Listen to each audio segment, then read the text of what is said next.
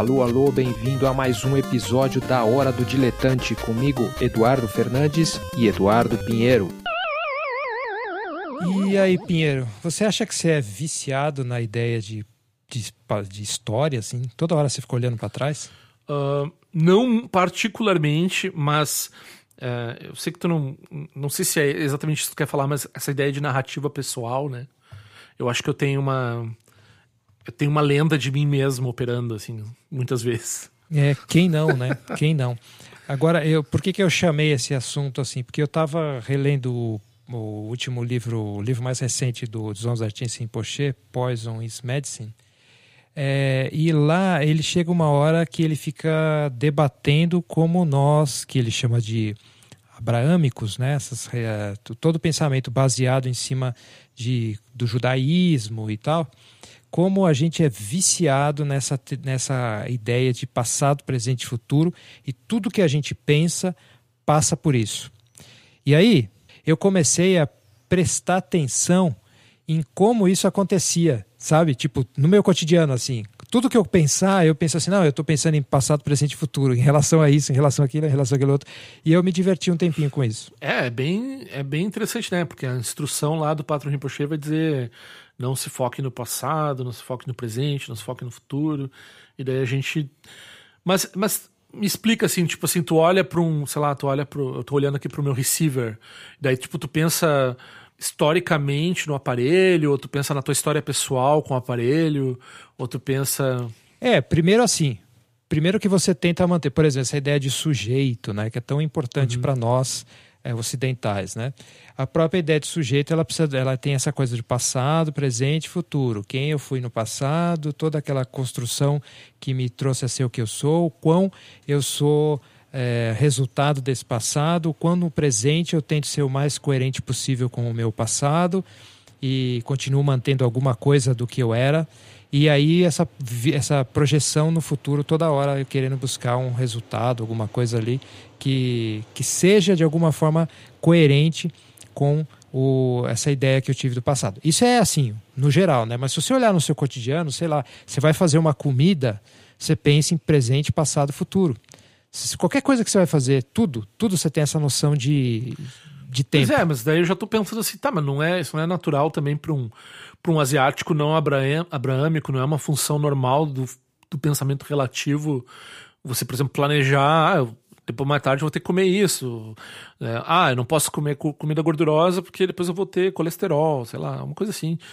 Sim, sim. Então, pensa só o quanto de cultural tem nisso, assim. Porque, por exemplo, é, o que o Dzonza Tinsia é, Rinpoche ele argumenta ali é que, a, em especial ele está falando isso da sociedade indiana, é que uh, existe uma maior flexibilidade em relação a contextos. Por exemplo, que nele conta que ele, ele fez um, ele estava dentro de um avião cheio de transexuais e que aqueles, aqueles transexuais eles são considerados como pessoas não auspiciosas, tra, trazedoras de mau agouro pela, pelos indianos e o certo setor da, da cultura indiana.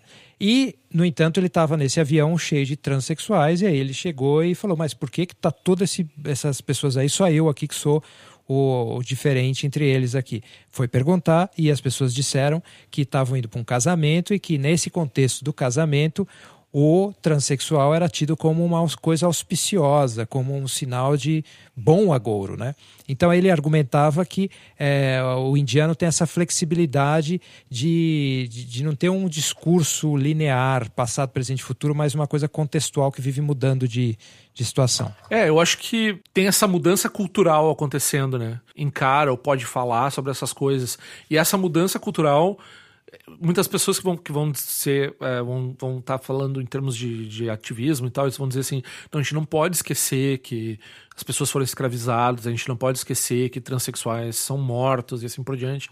Porque, é, tipo, a história é importante pro, pro abraâmico, mas também é importante pro asiático, porque, né, tipo, como é que tu vai te defender dos acontecimentos históricos que tu quer mudar. Que não...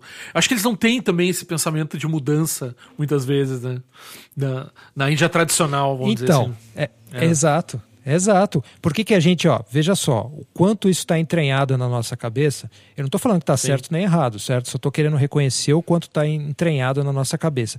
Que se a gente olhar para o passado e a gente está aprendendo com o passado. Isso é uma crença que a gente tem. Que se a gente olhar para o passado, a gente vai projetar um futuro possivelmente uhum. melhor. E que a gente é capaz, hoje em dia, eu, essa pessoa que está olhando para o passado, tem um olhar melhor que aquele do passado para analisar, inclusive, o passado. Portanto, você está você tá aqui admitindo uma ideia de progresso, certo? Isso está entranhado, completamente entranhado na nossa forma de pensar, ao ponto que eu tenho certeza que, enquanto eu falo isso, provavelmente os, os ouvintes estão pensando assim: não, mas isso está certo, isso está errado, isso está certo. Entendeu? É, é, tipo, só o revelar isso, só o revelar o quanto a gente é viciado nessa ideia, já dá aquele medo. Não, mas espera isso aí, isso não é certo. Então, quer dizer, o que, que eu vou fazer? Eu vou deixar o transexual sofrer ainda? Uhum, uhum. Você entende? É, eu acho que. É, é que quando a gente está falando da, da exposição de dois aspectos culturais, né? Como a gente está dizendo, não tem porque um necessariamente ser melhor que o outro, mas quando a gente se revela, uh, revela que tem uma que tem um viés, né? Tem um viés cultural quando a gente está examinando as coisas, né? Por outro lado, eu diria que isso também é novo, né? Essa coisa, por exemplo, essa coisa das transições sociais. Uh, a gente vivia até o século, talvez um pouco meados do século XIX, o início do século XIX, antes da Revolução Industrial. E daí a gente vai, vai encontrar uma sociedade também bem mais estável e que as pessoas não vão ver a vida inteira delas uma diferença.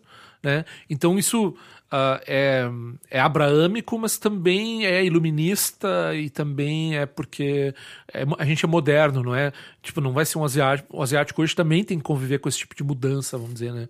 E também tem que conviver, conviver com, com passado, presente e futuro desse jeito e tal, etc. É, mas você percebe o quanto é o core do nosso pensamento isso? Porque toda argumentação que você está levantando para explicar isso, ela já é uma argumentação que leva, leva em conta isso. Tipo, ela é, já é abraâmica, entende? Lá, lá no passado. Bom, o que eu pensei logo que tu tá falando nesse assunto, né? Não sei se tu conhece essa refutação da realidade do tempo pelo MacTaggart, esse, esse filósofo. Não. Ele falava que tem duas séries temporais, né? Então, uh, quando a gente fala de tempo, a gente fala de tempo, que eu acho que essa é o abraâmico, né? A gente fala de tempo dizendo assim, tem um, uma caixa do tempo que tem o passado que existe eternamente como passado em algum lugar, e tem um futuro que existe eternamente como futuro também, e daí tem uma linha temporal que está ocorrendo, é tipo uma fita, né? Então a fita está andando, e daí a fita está andando tem uma posição que é o presente. Certo ok? Então a gente tem esse, esse entendimento do tempo. Daí tem um outro entendimento do tempo em que, é, vamos dizer assim, não tem um não tem um passado construído, mas tem um acontecimento presente, é, tipo, tem uma coisa deixando de acontecer e uma coisa vindo a acontecer. Então a gente fala do tempo de uma, forma, de uma forma mais dinâmica, né? Então o, o argumento todo do Mac, não sei se eu estou, né, lembrando aqui bem da minha graduação e tal, né? Mas uh, uh, é engraçado que a gente aprendeu aprender isso na aula de filosofia, aprender a realidade do tempo, uhum. né? Mas daí, ele diz assim, quando a gente usa a palavra tempo, a gente, como a gente entra nessa contradição entre a série A, que é o abraâmico absolutista do tempo, e a série B, que é um negócio dinâmico, é, como a gente está falando das duas coisas e as duas coisas não podem é, existir ao mesmo tempo, então o tempo não faz sentido, então o tempo não é real. Pois é, então, e tem isso, e na minha área, lá nas ciências sociais, acabava que essas coisas entravam mais, entravam mais em discussão é, quando entrava na, na coisa da história oral, da reelaboração do passado, a gente vive recontando as histórias, é possível você ter uma, é, se acessar o seu passado. É, bom, tá falando de antropologia, por exemplo, então tem essa, essa coisa do que a mente é feita pela língua. Então, por exemplo, se a pessoa fala japonês, ela pensa de um jeito, se a pessoa. Mas aquele filme Arrival é baseado nisso. E isso é uma. É, é, é a hipótese de Sapir-Whorf. E daí, bom, em geral, a hipótese forte de Sapir-Whorf ela é rechaçada, assim, ninguém leva a sério. Mas uma hipótese fraca é mais ou menos. E, e na história da hipótese de Sapir-Whorf, por que se formou isso? O Worf estava estudando os povos nativos indígenas americanos. E ele disse que a língua deles não tinha tempo. Ele disse assim: ah, já que eles não têm o verbo para. Eles não têm o past tense, eles não têm o futuro, não sei o que, eles falam sempre no presente, então eles não pensam o tempo. E daí, e daí a, a hipótese de Sapir-Whorf surgiu a partir disso. Só que depois tem essa grande problema na hipótese de Sapir-Whorf é que o pessoal foi estudar a língua dos caras e os caras tinham. Uhum. foi um problema do Worf em entender eles, na verdade. Eles tinham. É uso de passado, de futuro na língua. Então tem essas. Na história desse tipo de pensamento tem esse problema aí, vamos dizer assim. É, mas por outro lado, mesmo que a gente não precise ir em outros povos para pensar isso, a gente vai ter, né, claro, outras interpretações de como funciona o tempo a gente vê que existe uma fascinação aí nessa na cultura pop para deixar o tempo mais elástico. Você concorda comigo? Por exemplo, esses filmes todos de ficção científica e tal. A gente já tinha com sonho um pouco essa coisa do corte, né? E do mudança de situação brusca, assim. Mas daí com a linguagem audiovisual e com a, a noção de cinema e de corte e que a gente convive o tempo todo, a gente tem uma noção totalmente fragmentada do tempo já, né? Então a gente consegue uh, devagar, viver em, em vários tempos simultâneos. A gente tá em tudo, todo mundo tá em Trafalmador, né? Vamos dizer assim. É. E, e, e, eu não sei, eu só acho que tem essa fascinação pela sair fora dessa caixinha do tempo e também essa percepção que está ficando mais claro de como a gente percebe o tempo de forma diferente. Por exemplo, no episódio passado a gente falou sobre o Peter Thiel que acha que é o, a, a economia está estagnada em vários, em vários pontos embora a coisa já esteja pegando fogo. Esse né? é o problema do pensamento relativo, né? Quando a gente pensa relativamente, tem alguém que vai pensar relativamente de um jeito muito estranho para nós, que é quando a gente está olhando um fenômeno de perto, por exemplo, a gente está olhando, sei lá, a, grama crescendo, né? A grama crescendo de longe, assim, demora muito tempo, mas se alguém, sei lá, tá lá com o microscópio eletrônico vendo aquelas reações químicas acontecendo, deve estar tá acontecendo, sei lá, centenas em, uma, em em minuto ou uma hora para a grama crescer num dia meio milímetro, vamos dizer, né? Entendeu? Então, tipo, acho que é, é essas diferenças de ótica de como. E também, daí, por exemplo, né, o que acontece quando a pessoa tem uma, um mundo restrito, de uma tribo? Né? Daí tem um deus tribal, e daí tem uns textos judaicos lá, textos da, da do, do, ligados à etnia da pessoa lá, para manter a família dentro, dela dentro das regras dos pais delas, da família dela. E daí, claro, vai virando uma nação, vai virando um, um monte de gente com o tempo, e quando vê, tu tem 4, 5 mil anos de história que tu tá contando, né? É claro que tu vai começar a pensar de um jeito temporal muito estranho, né? A ideia de tempo está começando cada vez mais a, a, a vir à tona para essa nossa cultura. Tu sabe que quando a gente vai fazer essas reflexões sobre impermanência, né? uma das coisas que me surpreendeu bastante foi quando eu comecei a ficar triste de olhar o relógio, triste de olhar calendário. Porque quando tu é criança e tu vive numa cultura que não é budista, tu olha os números assim e tu ah, quando eu tiver 24 anos, vai, 25 anos, vai ser o ano 2000. E é um pouco isso, sabe? A gente tá olhando, quando a gente tá olhando pro tempo, a gente tá olhando pra impermanência só. É basicamente isso só que a gente tá olhando. E daí, é, para mim, o engraçado é, é, essa coisa do calendário, porque, sei lá, teve muita gente, cachorro, gato. Gato não sabe que é terça-feira, né? Essa é uma diferença bem essencial entre um ser humano e um gato, né? Eu não sei também, é, quando tu vê pôr do sol, por exemplo, mais um pôr do sol Tipo, não, tem, tem, uma nostalgia no, do, no nascer e no pôr do sol, porque é um número limitado que a pessoa vai ver, né? Mas, mas essa coisa, é, isso me surpreende, assim, tu olhar a data de 2021 e tu ficar triste. É. Ou tu pensar assim, 1876, e alguém achou 1876 moderno, e é. tava todo feliz lá, sabe? Tu tem uns negócios de história, assim, tu pensa, a pessoa tava toda animada, com várias ideias é. e tal.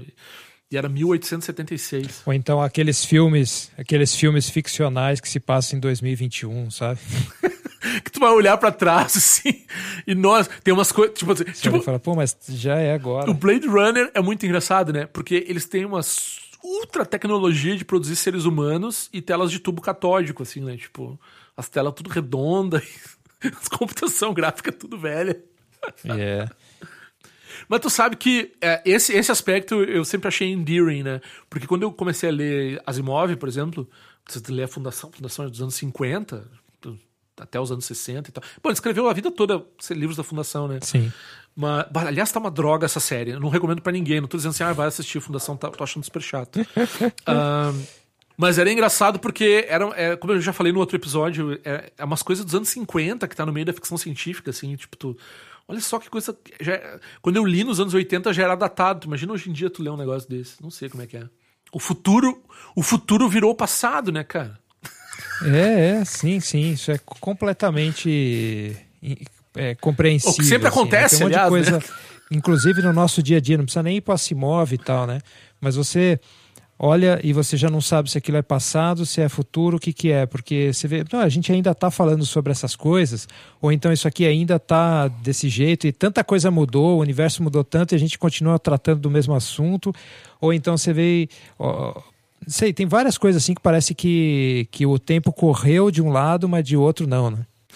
É, tipo vinil, né, cara? Vinil tá vendendo mais que CD, né? Mas quem é que vai comprar CD agora também, né? Então, tipo.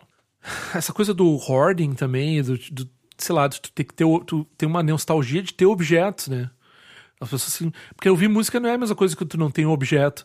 E daí eu tava vendo um cara no Hacker News falando assim: "Ah, mas é legal porque agora os vinis, eles vêm com um código QR, e daí a pessoa pode ouvir no Spotify, porque a pessoa ela quer ter o um objeto, mas ela quer ouvir no streaming". É, isso eu já ouvi falar também. O cara, o cara tem o vinil, mas não é para ouvir, é só para ter o objeto. Que coisa louca, né? Nossa senhora. Mas é um memento, né? Mas daí tem essas pessoas, tipo. É, eu tava vendo essa série Made, né? E, ontem, e daí tem um, um, episódio mais no fim que ela vai limpar a casa de uma. Uh, de uma hoarder, né? E também tem essa, essa, essa série reality show dos hoarders, das pessoas que acumulam coisas em casa, né? Então. É um pouco, a gente é um pouco hoarder do tempo também, de coisas do passado, né? E de nomes e datas e pessoas e, e assim por diante, porque a gente é, porque a gente constrói o nosso senso de personalidade e de self em cima disso, né? Então, é engraçado isso, porque a gente fica cheio de porcaria, na verdade, né? É, Só se enche de porcaria, assim. Ou então o pessoal que olha pra internet da começo, daí a gente começa a falar assim, ah, como era legal naquela época. Então, assim, sempre isso aí tá puxando essa energia de descrever as coisas em termos de passado, presente e futuro e acreditar que a gente tem clareza para analisar o passado, sabe? Você sabe essa coisa do, do pessoal que tem bunker, né? E eu, eu lembrei agora, você falou do início da internet. No início da internet, por vários motivos, porque a internet era muito lenta e tal, eu botava as coisas para baixar, daí guardava no outro dia, talvez. Tu pensava assim, porque eu tinha internet na universidade, a gente não sabia se ia deixar de ter internet na universidade, se tu ia conseguir ter o acesso, se, enfim. Daí tu começava a guardar os arquivos, né? E eu tenho essa coisa de hoarder dos arquivos até hoje. Porque até eu, penso, eu, eu penso assim, eu tenho, eu tenho que ter o arquivo, eu não pode deixar na internet o streaming, não sei o que. Eu tenho que uhum. ter. Mas é engraçado que eu, te, eu, eu tô num, num limbo, né? Porque a pessoa lá tem que ter um objeto. Eu não, eu tenho que ter o arquivo. É, você tem que ter um objeto digital. Uh, né, com o tempo tu vai vendo aquilo engordar, assim, aquela, aquela coleção de coisas. E essa ânsia também de medo do futuro, porque é uma incerteza com relação ao futuro. Ninguém está dizendo que esse estilo de pensar presente, passado, futuro seja necessariamente mal, né? Ele é, de alguma forma é, mas de alguma forma é, é útil para esse estilo de vida que a gente leva, né? Chamado em algum lugar de Sansara. É, eu acho que acontece, já quando já vi, né? Tipo, a pessoa começa a ler sobre Dharma e tal, e daí a pessoa começa a projetar uma. É aquela coisa de tentar agir de acordo com uma ideia, uma visão que a pessoa ainda não não completou, assim, então ela meio que é, ela dá um salto maior do que ela, ela dá um pulo para que ela não pode dar, assim, né? Então, Sim. ela diz, ah, vou largar a ideia de passado, presente e futuro, e daí ela, a pessoa larga a ideia de futuro, daí não paga boleto, sei lá, não pensa em nada, né? É. A pessoa fica louca, Sim. vai para um hospício, porque é. não, tem, não tem como lidar com uma pessoa que não... que né? ah, não me importa com o que vai acontecer daqui a seis meses.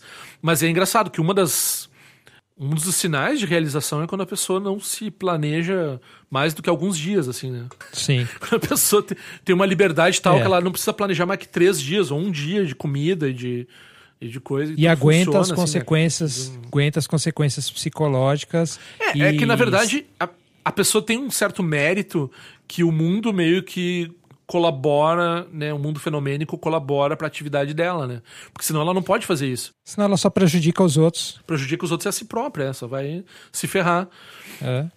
Então essa coisa assim, ah, eu vou parar de planejar, vou parar de planejar agora, não dá, né? Tu para de planejar quando tu pode parar de planejar. É, não, eu vou ler o livro Be Here Now e agora eu estou fora do tempo. Não funciona assim.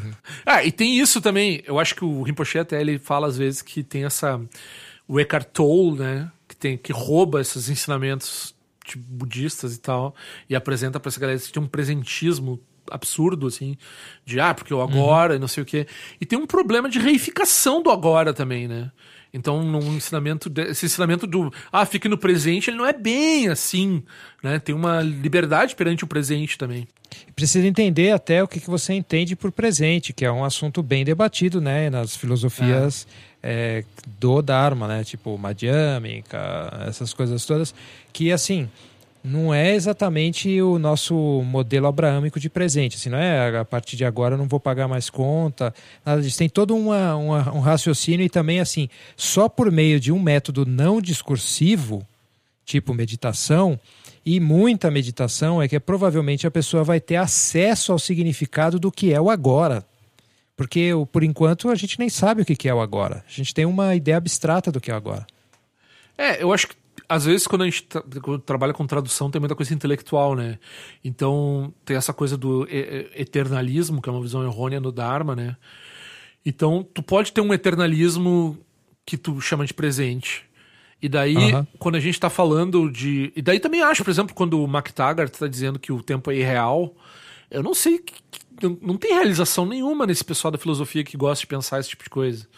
Eles estão só brincando com uma, um conceito de tempo. Dizer, basicamente, eles estão dizendo que é irreal porque a palavra tempo não, se, não funciona como eles querem que logicamente é, forma, logicamente como eles querem que funcione é, é só isso que eles estão dizendo mas uh, a noção de quebrar o tempo né de do, da temporalidade como tu está falando além dos conceitos além da experienciar da lógica, a coisa aí isso, isso aí é outra coisa né isso aí existe isso aí tem ou existe a palavra existe é muito forte isso daí é, é uma coisa mas confundir isso com uma temporalidade eterna, um eternalismo, um, né?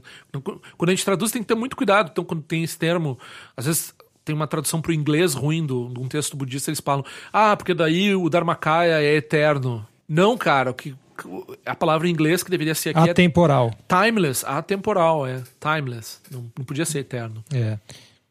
Pois é, então tá aí o desafio de você entender como é que se pensa fora do tempo, né? Como é que a gente. mesmo para filósofos. Cara, é o tal, DeLorean, né, gente... mano. Tem aquela placa out of time, meu. Tá ligado, é só sei, isso. Sei, sei, É, o DeLorean é. O DeLorean, inclusive, ficou no, mais no tempo de qualquer outra coisa, né? Renasce aí em várias encarnações, né? Por exemplo, o Rick e Morty, né? E tal. Enfim. É isso, a gente consegue pensar fora do tempo. Esse é só, só, eu, na verdade, falei isso um pouco como curiosidade é, intelectual mesmo, assim, é porque se deu... você começa a reparar. É que te deu um insight lendo o Rinpoche ali. Eu acho que eu não consegui ainda reproduzir bem. Eu acho que eu entendo o que tu quer dizer, mas ao mesmo tempo eu acho que não, eu não tive o mesmo insight. E, mas eu penso bastante, é, por causa do Rinpoche e também de alguns alunos dele com quem eu falei, que me apontaram essa questão da narrativa pessoal, né?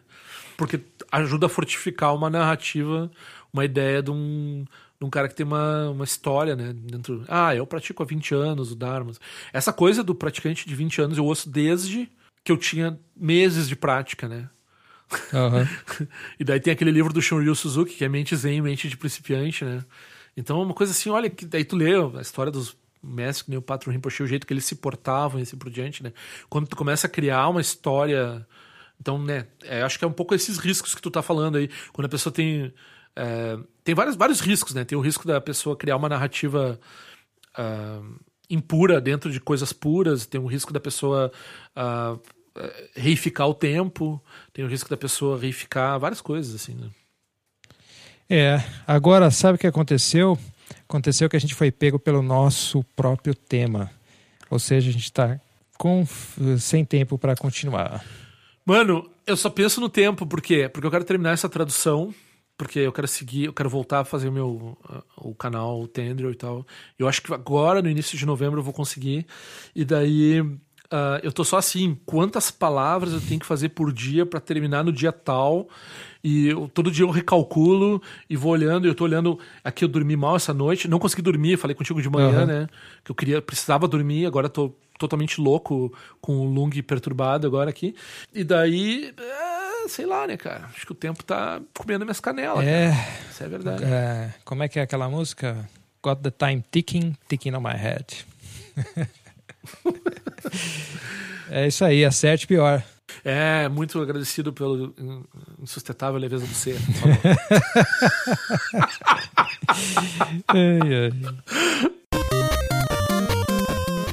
esse foi mais um episódio da Hora do Diletante, um podcast produzido por mim, Eduardo Fernandes, apresentado em conjunto com Eduardo Pinheiro. A Hora do Diletante é totalmente financiado por ouvintes como você. Se você acha que esse trabalho é importante, se você quer ajudá-lo a ficar melhor, existem várias maneiras de colaborar. Financeiramente, passando no site eduf.me eduf.me barra apoie e doando qualquer quantia, o que me ajuda imensamente a pagar as contas e investir em equipamento. Pode ajudar na divulgação, fazendo reviews e compartilhando os episódios nas plataformas que você usa para ouvir podcasts. Pode apontar erros e dar sugestões pelo e-mail pod.eduf.me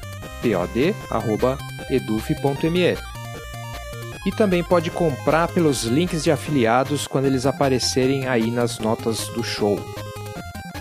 Você também pode passar em eduf.me e conferir o conteúdo que eu posto por lá quase diariamente, sem esquecer também do tzal.org, tzal.org, que é o site do Eduardo Pinheiro.